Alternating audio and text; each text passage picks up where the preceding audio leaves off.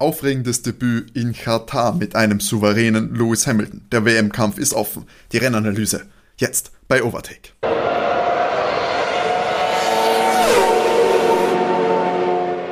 Achlan wa marhaban. Herzlich willkommen bei Overtake, eurem Lieblings-Formel 1 Podcast. Die Begrüßung von mir heute auf Arabisch, denn wir hatten natürlich den großen Preis von Katar, das erste Rennen in dem arabischen Land der Formel 1 Geschichte. Mein Name ist Timo und an meiner Seite heute, ähm, heute niemand tatsächlich. Alle, die die Stimmen von René und Matti erwartet haben, die beiden sind heute leider nicht dabei. Aus terminlichen Gründen mussten wir etwas hantieren und ich bin, ja, heute das erste Mal alleine in diesem Podcast. Matti arbeitstechnisch bedient und René auf, einem, auf einer wohlverdienten kurzen Pause, denn er ist bei einem Konzert, das Corona-bedingt schon oft verschoben wurde. Liebe Grüße raus an René, hier an dieser Stelle viel Spaß. Hat er sich verdient, jetzt noch kurz vor dem österreichischen Lockdown, falls ihr das mitbekommen habt. Darf er noch einmal ein bisschen bisschen sparsam unter Leute kommen, bevor das auch aufhört die nächsten Tagen und Wochen. Aber zurück zum Geschehen in der Formel 1. Wir haben den großen Preis von Katar geschlagen. Das vorvorletzte Rennen in dieser unfassbar spannenden Saison. Und in dieser Woche ist ja allein schon so viel passiert, dass man mir fast nicht erzählen kann, dass das Ganze kein Skript ja, der Drive to Survive Macher war, weil wir hatten ja einerseits die Brasilien, nicht Brasilien-Strafe besser gesagt, für Max Verstappen, der von den Stewards nicht unbedingt freigesprochen wurde nach, seinem, nach seiner riskanten Abwehr gegen Lewis Hamilton beim großen Preis von Brasilien, sondern eher, ja, die Be neuen Beweise waren schlussendlich nicht ausschlaggebend für die Entscheidung der vier. Deswegen in der Hinsicht zumindest keine Strafe für Max. Aber natürlich das Qualifying hat da schon für einige Aufregung gesorgt. Mercedes war ja beim freien Training und beim Qualifying eigentlich eine Macht für sich. Lewis richtig stark, also unfassbare Zeiten hingelegt mit unfassbaren Runden. Max konnte noch so mithalten. Ich meine, es waren dann schon ein paar Zehntel Rückstand.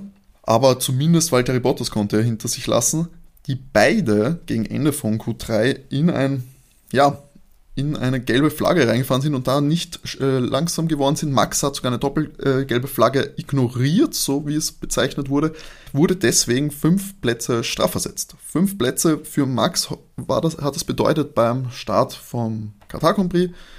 Valtteri hat schlussendlich drei bekommen, drei Plätze Strafe. Das war natürlich für Max dann Platz 7, für Valtteri Platz 6. Carlos wurde ebenfalls äh, untersucht, also der äh, Vorfall, der hat keine Strafe bekommen, durfte dann vom äh, im Qualifying erfahrenen fünften Platz starten. Das war soweit einmal die Ausgangslage für dieses Rennen. Also Lewis auf der Pole. Platz 2 hat dann Pierre Gasly äh, geerbt, während Fernando Alonso auf Platz 3 gestartet ist. Auch beide nach einem sehr, sehr starken Qualifying. Pierre dann am Ende noch mit Pech und hat den äh, Frontflügel verloren. Aber nichtsdestotrotz, interessante Startformation, äh, zumindest ungewohnt in diesem Bild. Ja, bevor wir jetzt äh, zur eigentlichen Rennanalyse kommen, muss natürlich angesprochen werden, wir fahren in Katar, das ist der erste, erste Grand Prix, äh, der dort stattgefunden hat, eigentlich eine MotoGP-Strecke.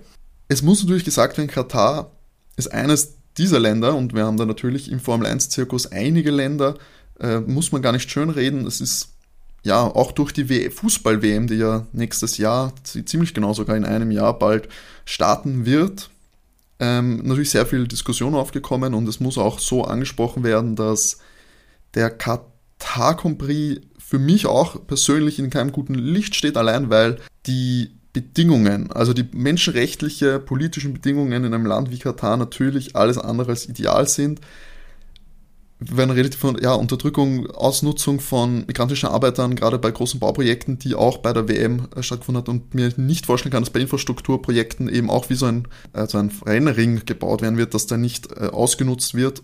Große Berichte gibt es unter anderem von Amnesty International dazu. Solche politischen Riegen nicht mit Sportevents reinwaschen. Das darf nicht ablenken von etwaigen Menschenrechtsverletzungen, äh, für die es sehr, sehr viele Anschuldigungen gibt und es darf auf jeden Fall nicht darüber hinweggesehen werden. Es gibt Fahrer, die das teilweise machen. Es gibt Fahrer wie Lewis Hamilton, die mit einer Regenbogenflagge am Helm fahren. Es ist wichtig, dass sowas äh, aufgezeigt wird. Es ist äh, natürlich nicht das, was dann das alles ändern wird. Es ist nur wichtig, auch gesehen zu werden. Es ist wichtig, erwähnt zu werden. Und ja, sollten auf jeden Fall mehr Fahrer da ein Standing machen. Gerade wenn die Formel 1 sich auch mit Spots und mit diesem Re-Racers One als absolut divers inklusive Community darstellen will, sollte auch vielleicht nicht in solchen Ländern gefahren werden. Da gibt es, wie gesagt, auch einige andere. Wir sind ein, hier bei Overtake, wir sind ein Formel 1 Podcast natürlich. Wir erwähnen solche Missstände. Das Rennen an sich wollen wir natürlich nicht ungesehen machen, deswegen wir boykottieren hier nicht. Es soll aber durchaus aufmerksam gemacht werden auf solche Thematiken, es soll sich informiert werden über solche Thematiken und es sollte sollte die Stimme erhoben werden gegen solche, gegen solche Machenschaften. Es ist wichtig, dass man sich informiert und Flagge bekennt gegen solche Menschenrechtsverletzungen. Hin zu den Geschehnissen auf der Rennstrecke. Wir haben uns erhofft, dass das Duell an der Spitze spannender wird. Wir, also ich habe es mir erhofft, jetzt muss ich ein bisschen rauskommen aus der, ähm, aus der, aus dem Sprech, wo ich normalerweise hier mit Kollegen sitze. Ich bin es nicht gewohnt, alleine einen Podcast zu machen. Transparenzthema hier. Ich habe noch einen zweiten Podcast. Wenn jetzt René und Matti nicht da sind, kann ich ein bisschen Werbung machen. Unverschämterweise Soko Kinderkrimi mit meinem sehr guten Freund Sascha mache ich einen zweiten Podcast und auch da hatte ich keine Erfahrung alleine unterhalten zu müssen, sage ich mal. Deswegen entschuldigt bitte, falls das alles hier ein bisschen holprig ist meinerseits. Ich gebe hier mein Bestes und versuche mit euch zusammen und jetzt ein bisschen durch den Qatar Grand zu führen und meine Meinung zu den Geschehnissen abzugeben. Gebt gerne Feedback am Ende. Hört es euch an und sagt, ob ich die beiden anderen einfach raushauen soll und das Ganze in Zukunft komplett alleine machen soll. Aber pst, da reden wir später drüber. Legen wir los mit dem großen Preis von Katar. Der Start war ja schon mal, puh, da ist man schon mal das Herz in die Hose rutscht. Das war super eng vorne am Start natürlich, wie immer. Ich habe die Übersicht eigentlich komplett verloren, weil das Max dann schlussendlich schon auf Platz 4 vorgefahren ist. Vom Platz 7 war einerseits super starke Leistung, er ist super wegkommen. Auch hat auch damit zu tun, dass das Feld vor allem ein bisschen, ein bisschen mehr Probleme hatte, außer natürlich Lewis Hamilton, der äh, sehr stark weggekommen ist. Max, wie gesagt, von 7 auf 4 direkt während äh, Valtteri Bottas mehr zu kämpfen hatte und ziemlich früh zurückgereiht wurde. Und ja, so hat sich das dann schnell entwickelt. Alonso ist früh an Gasly vorbeigekommen und Max war nach ja, sieben Runden, glaube ich, äh, schlussendlich auf Platz zwei schon und hat damit eigentlich vorgegeben, wie es im weiteren Rennen ablaufen wird. Der hat, äh, hat das dann nämlich ziemlich souverän mit äh, Lewis da vorne runtergefahren. Sie sind nicht rangekommen, die Red Bull. Max ist das ganze Rennen über nicht rangekommen an Lewis. Es hat wirklich den Eindruck, dass seit Brasilien dieser Mercedes nicht mehr einzuholen ist. Und ich muss auch sagen, Matti wird wahrscheinlich immer noch behaupten, die Sache ist für Max gegessen. Ich war skeptisch und ich bin's, bin absolut der Meinung, dass es Mercedes-Titel ist, der hier wegzunehmen ist, weil gut, man hatte ein paar Plätze Rückstand beim Start, aber das hätte es auch nicht mehr geändert, weil ich glaube, Lewis war nie in Bedrängnis, Lewis hat nie äh, die Probleme gehabt, dass er Vollgas geben musste. Und ja, das Einzige, was da noch ein Problem werden können, war ein technischer Fehler. Die hat es dann auch gegeben, nicht bei Lewis. Lewis ist souverän durchgefahren. Sie hatten noch genug Zeit, auch ein bisschen zu stoppen. Sie haben sich die Boxenstopp-Strategie mit Lewis zumindest von Red Bull diktieren lassen, aber hat schlussendlich auch nichts geändert, denn die Zwei-Stopp-Strategie hat sich als richtiger Weg erwiesen. Denn es gab doch einige technische Probleme. Die haben sich nämlich in den Reifen geäußert. Insgesamt drei Reifenplatzer ein besonders entscheidender bei Valtteri Bottas, der sehr lange versucht hat, auf seinen Medium-Reifen durchzukommen ohne Boxenstopp. Da war, wurde auf jeden Fall geliebäugelt mit einem, äh, mit einem Angriff auf Max Verstappen. Das ist leider komplett in die Hose gegangen, weil der Reifenplatzer ähm, geschah, glaube ich, noch ungefähr 30 Runden auf dem Medium-Reifen. Ja, musste dann Gott, ist Gott sei Dank noch in die Box gekommen, aber hat dann quasi das Rennen nur noch von hinten aus diktieren können und Bottas, ja, in der Runde 51 dann auch out gewesen. Er ist viel im, im Kies rumgefahren. Wahrscheinlich ist da noch ein weiterer Schaden entstanden. Der Unterboden könnte auch sehr in Mitleidenschaft gezogen worden sein.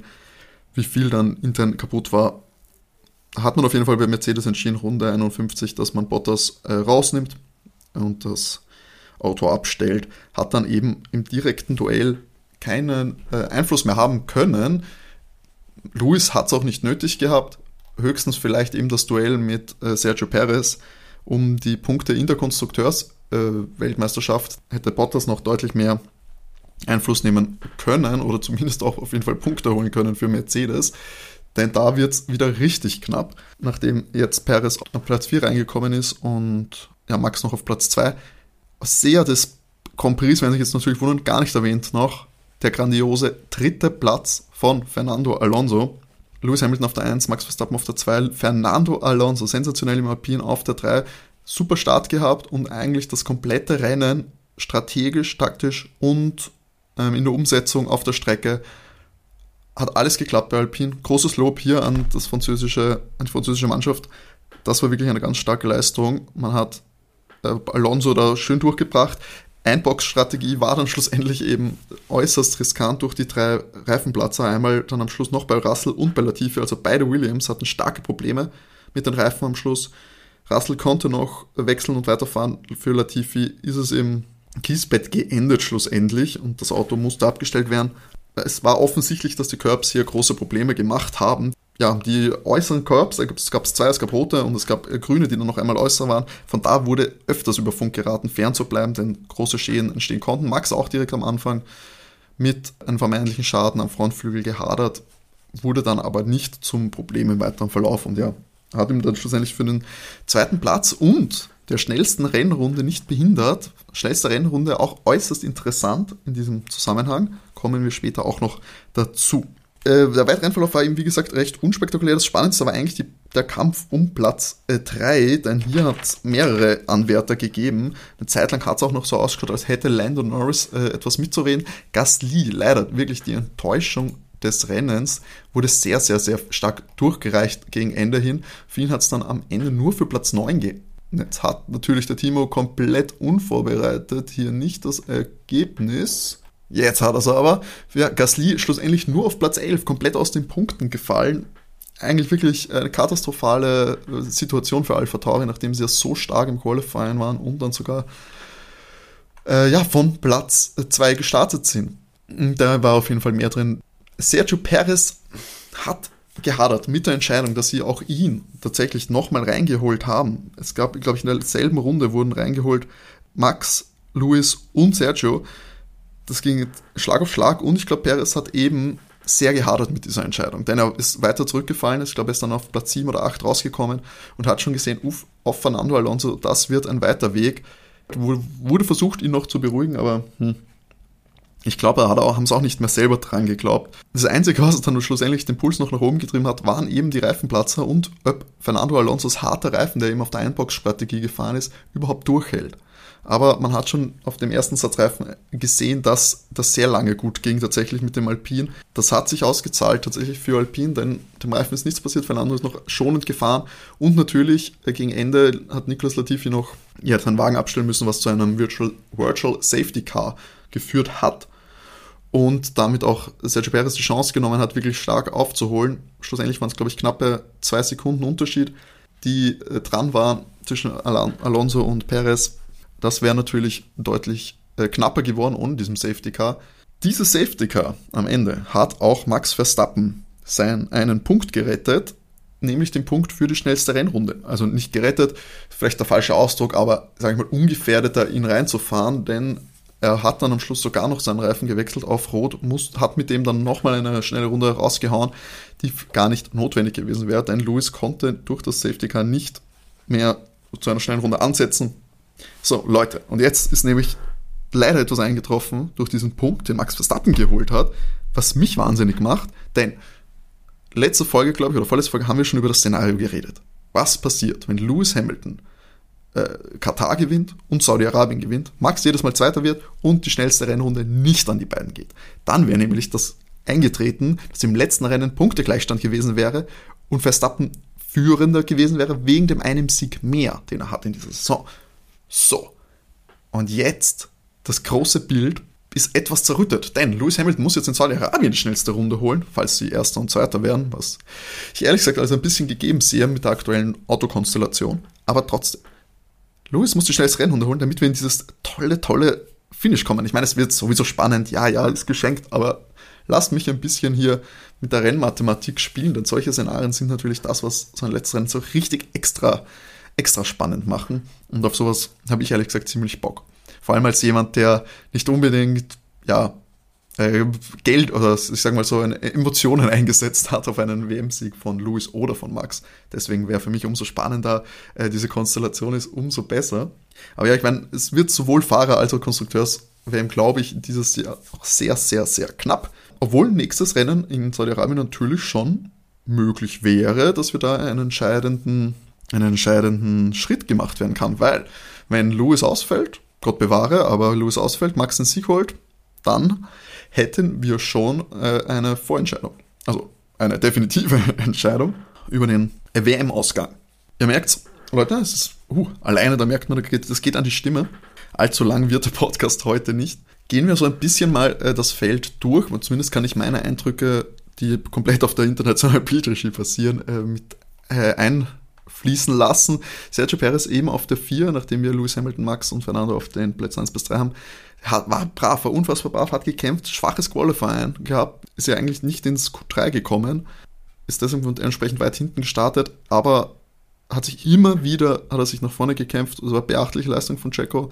Die Zwei-Stopp-Strategie war schlussendlich, glaube ich, notwendig. Ich, Red Bull wollte nicht riskieren, dass man einen Reifenplatzer hat, aber Red Bull wird es, glaube ich, lieber sein, dass man da Platz 4 sichert für die Konstrukteursweltmeisterschaft, als dann äh, auch noch auszuscheiden und da den Rückstand zu vergrößern.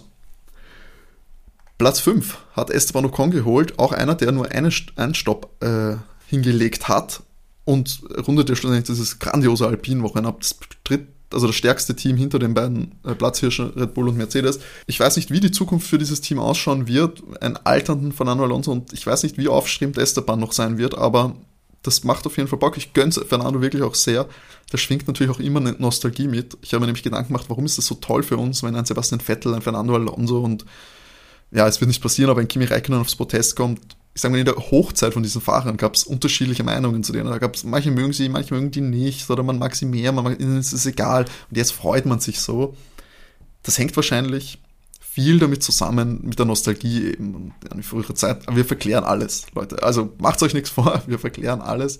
Und selbst Fernando-Hater, glaube ich, freuen sich, von damals freuen sich jetzt so ein bisschen, weil man an diese tolle oder an, ja, an die Zeit zurückdenkt und sie für toll befindet, ob sie es jetzt war oder nicht, sei dahingestellt. Nichtsdestotrotz freuen wir uns alle. Wie gesagt, Alpine ganz stark, Platz 5 auch.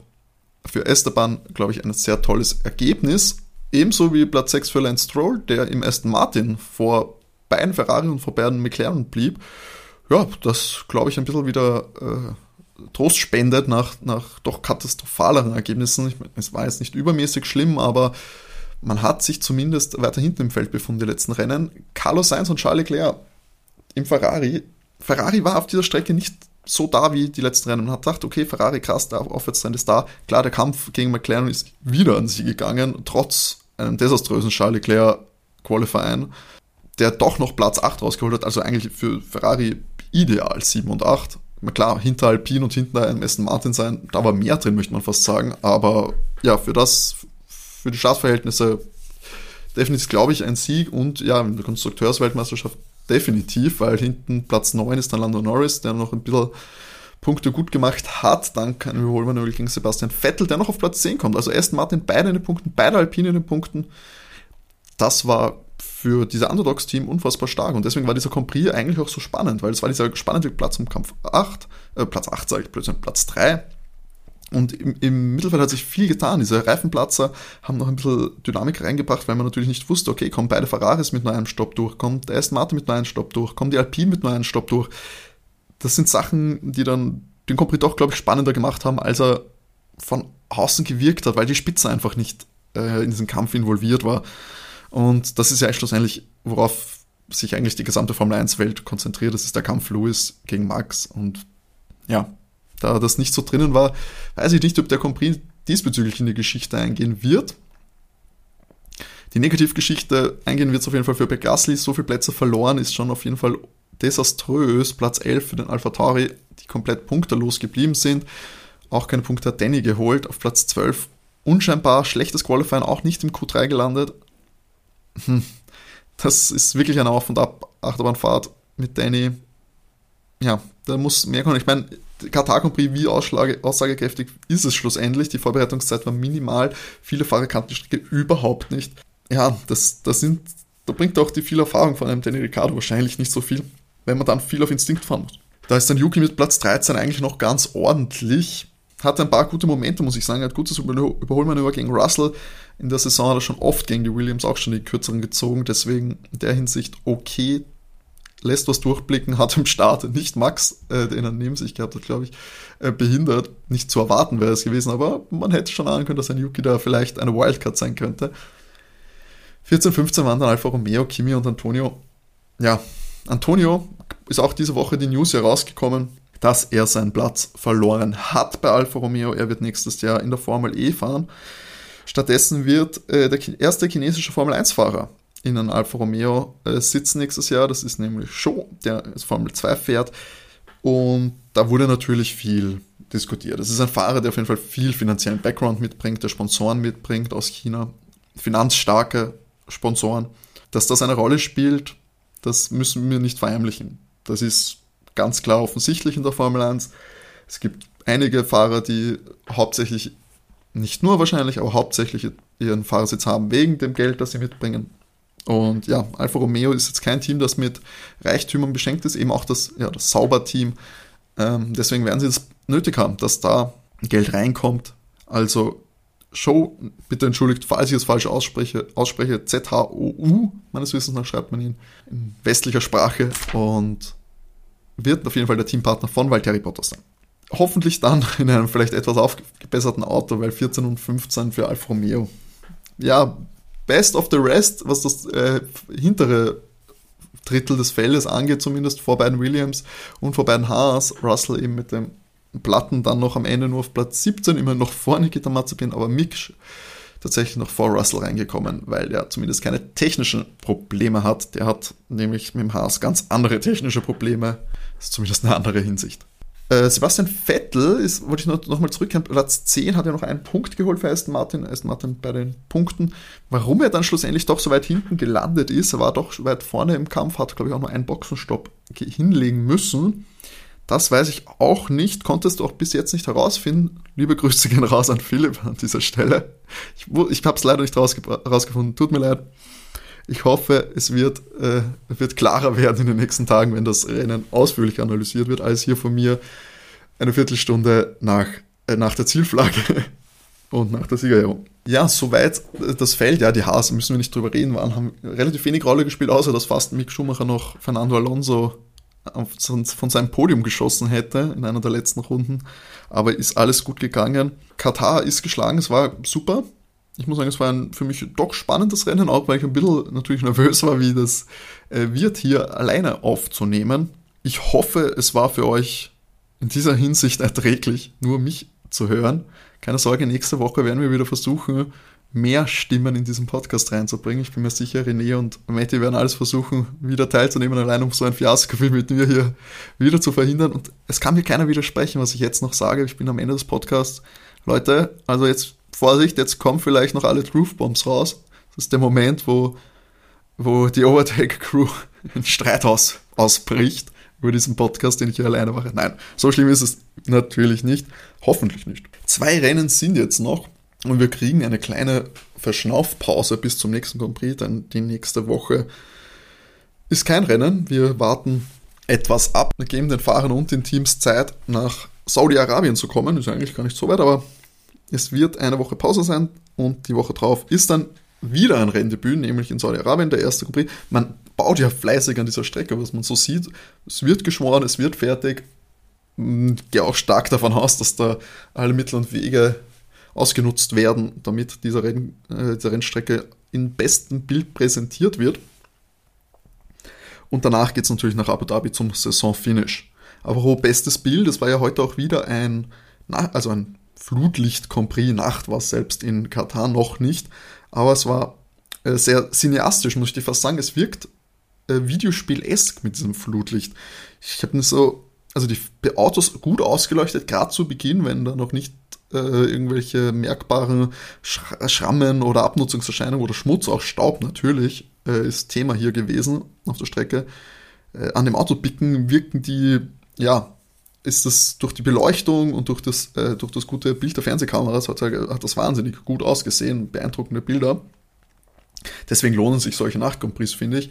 Auch wenn natürlich die Strecke rundherum, also das ja, das Publikum war da, es war gut besucht, Prominenz auch, David Beckham, George Lucas, aber natürlich rundherum um die Strecke die Wüste. Ist kein Hingucker, da haben wir natürlich mit Bergen und Hügeln beim großen Preis von Österreich ein anderes Bild, aber dafür nicht so gut ausgeleuchtet. Soweit zum Katar Grand Prix, Leute. Nächste Woche eine reguläre Ausgabe von Overtake.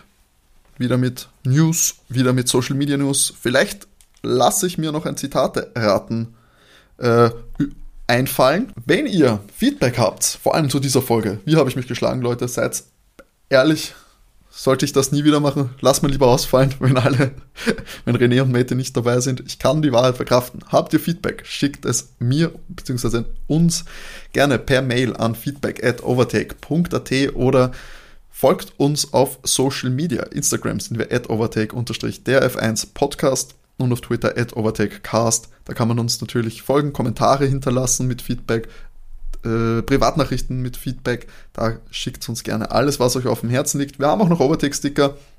Äh, falls ihr da Interesse habt, meldet euch gerne. Ich habe es zwar jetzt schon so ein bisschen durchgegangen, ich werde es aber jetzt euch noch einmal vorlesen, damit wir es alle haben. Auf Platz 1, also ich spreche natürlich vom Endergebnis.